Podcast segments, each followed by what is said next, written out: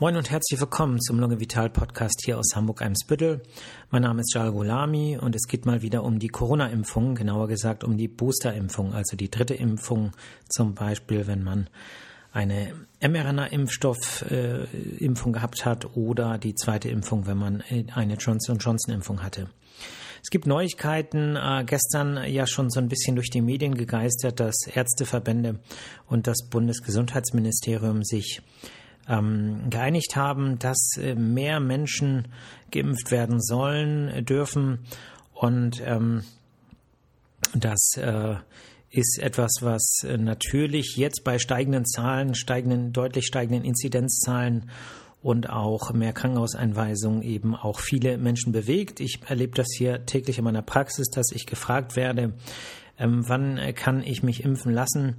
Und ähm, deswegen ist da jetzt ja, von Seiten der Politik, von Seiten auch der Medien ähm, Druck gemacht worden, letztlich durch äh, äh, bestimmte ähm, ja, Äußerungen, die dann auch hervorgehoben worden sind.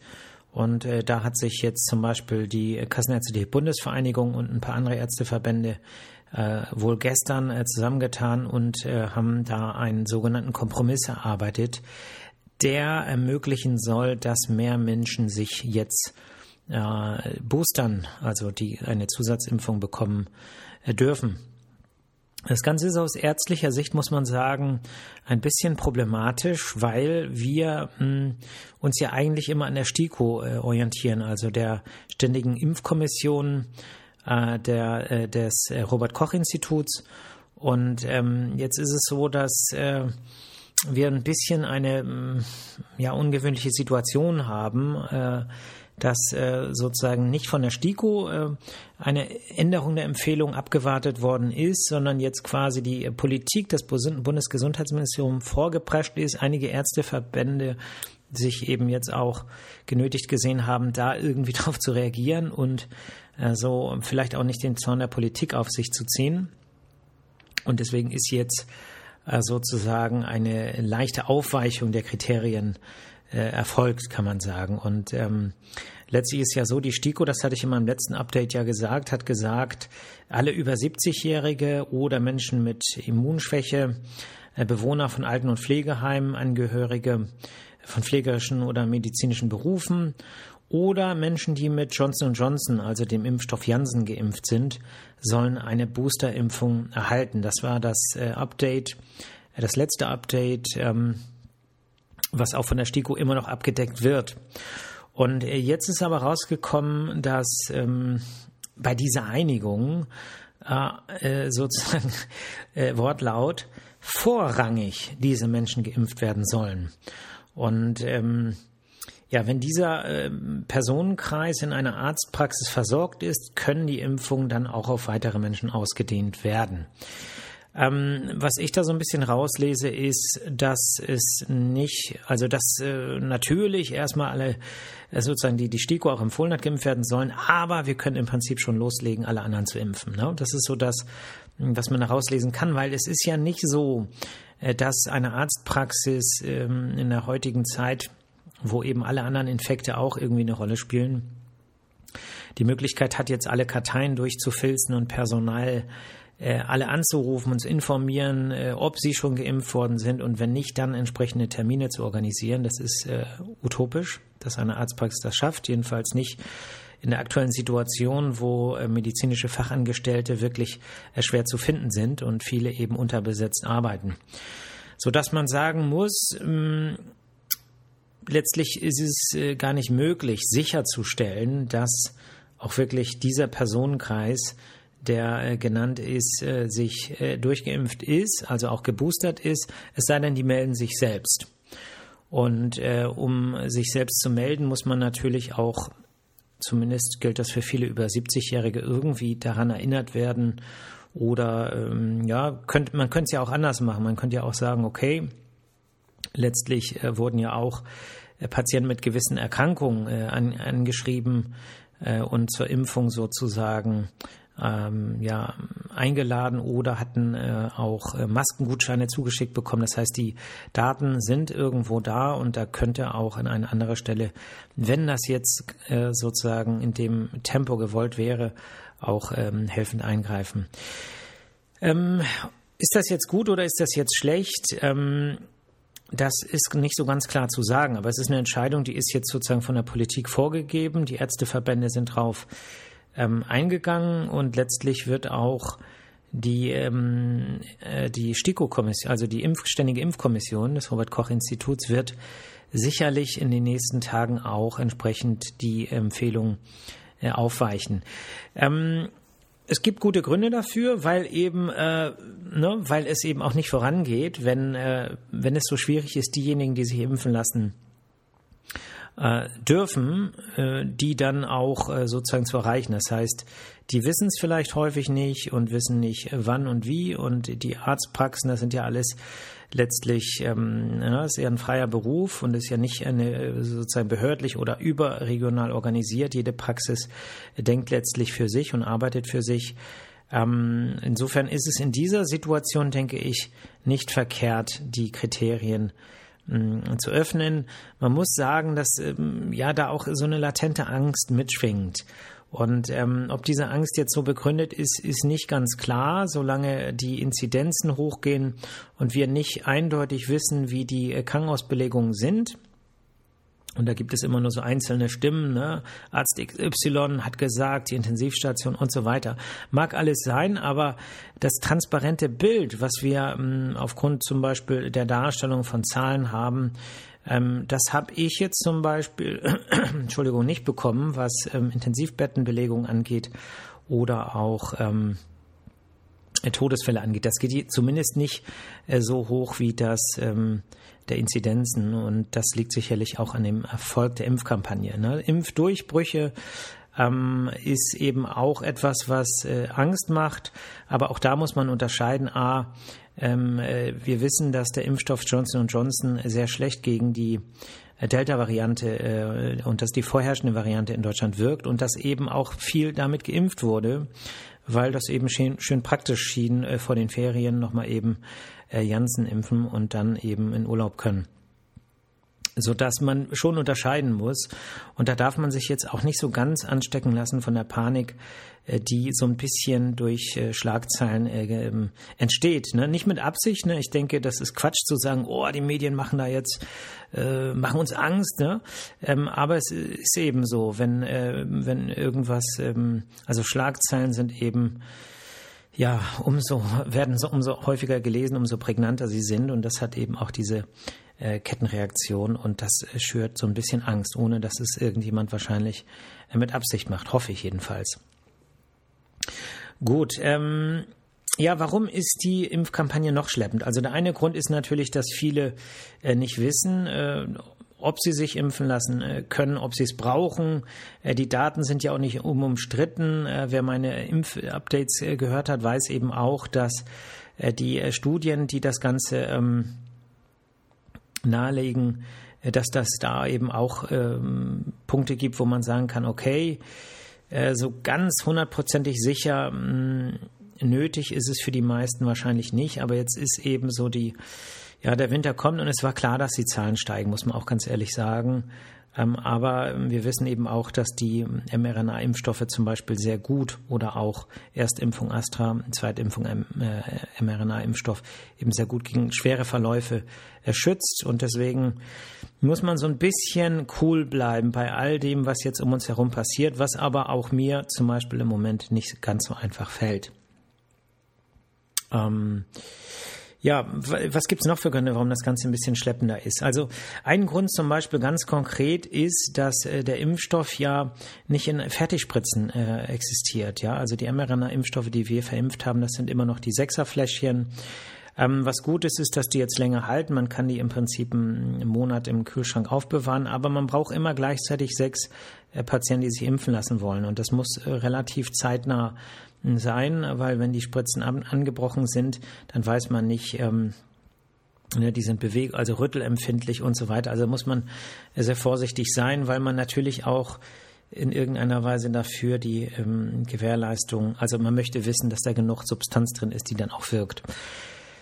Ähm, dann äh, muss man natürlich auch sagen, also in Schlagzeilen wird dann immer gesagt, okay, die, die niedergelassenen Ärzte, die bringen es nicht, eröffnet die Impfzentren wieder. Ne? Ähm, ich sag mal so, ich hätte da gar nichts gegen, wenn die Impfzentren wieder öffnen, ähm, weil äh, wir natürlich auch noch ganz viele andere Sachen zu tun haben. Ne? So nach dem Motto, ey, wir machen nur Impfungen. Ähm, das äh, können wir gar nicht, äh, weder personell noch äh, finanziell, weil äh, wir auch gar nicht äh, so viel äh, Geld kriegen, wie jetzt zum Beispiel die Impfzentren letztlich ausgegeben haben pro Impfung. Ne? Also schätzungsweise ist es so, dass ähm, das Impfzentrum in Hamburg zum Beispiel etwa 170 Euro pro Impfung, wenn man jetzt alle Kosten mit einbezieht, eine Miete, CCH-Halle und so weiter, Security und so weiter, dann kommt man ungefähr auf eine Summe äh, von 170 äh, Euro pro Geimpften. Und ähm, die äh, KV, also die Bundesregierung, äh, bezahlt den Niedergelassenen 20 Euro pro Impfung. Das ist immer noch deutlich mehr, als die ähm, Grippeimpfung vergütet wird. Da gibt es 7,25 Euro, glaube ich.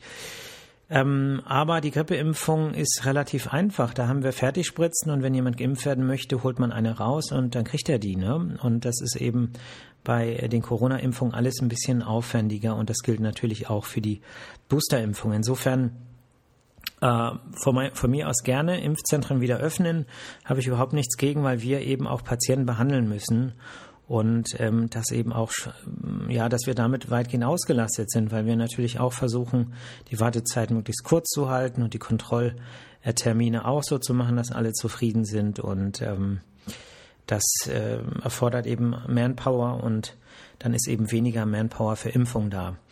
Ein anderer Grund, warum das Ganze ein bisschen schleppend ist, ist, dass die ähm, Bestellung der Impfstoffe äh, bisher äh, in zwei Wochen Takt erfolgt. Das bedeutet, wenn wir heute ähm, sagen, okay, wir müssen in äh, drei Wochen impfen, dann müssen wir Dienstag Impfstoff bestellen und dann kommt er sozusagen äh, zwei Wochen später hier an. Das heißt, auch die ganze Planung, wen man wann impft, ne, das ist natürlich dadurch äh, deutlich schwerer, als wenn man sagen kann, okay, wir wollen jetzt morgen doch impfen, wir bestellen heute Impfstoff, dann ist er morgen da. Bei anderen Medikamenten ist das ohne weiteres möglich. Bei Impfstoff für die Boosterimpfung ist das nicht möglich. Gut, ähm, ja, sonst gibt es eigentlich nicht viel. Achso, das soll jetzt verkürzt werden. Es wird sozusagen ab der, ähm, jetzt muss ich mal gucken, genau, vom 16. November an er soll die Impf, äh, soll äh, sozusagen die Bestellung äh, Moment, na Quatsch, vom 23. November an sollen wir äh, sozusagen eine Woche nur noch im Voraus bestellen und das erleichtert die Sache natürlich. Ne? Ähm, ja, wenn ihr Fragen habt, ich hätte mal wieder Lust, so eine Frage- und Antwort-Sendung ähm, zu machen. Also wenn ihr Fragen habt, ob jetzt zu Corona, zur Impfung oder zu unserem täglichen Geschäft hier in der Praxis, äh, mailt die gerne an podcast.lungevital.de.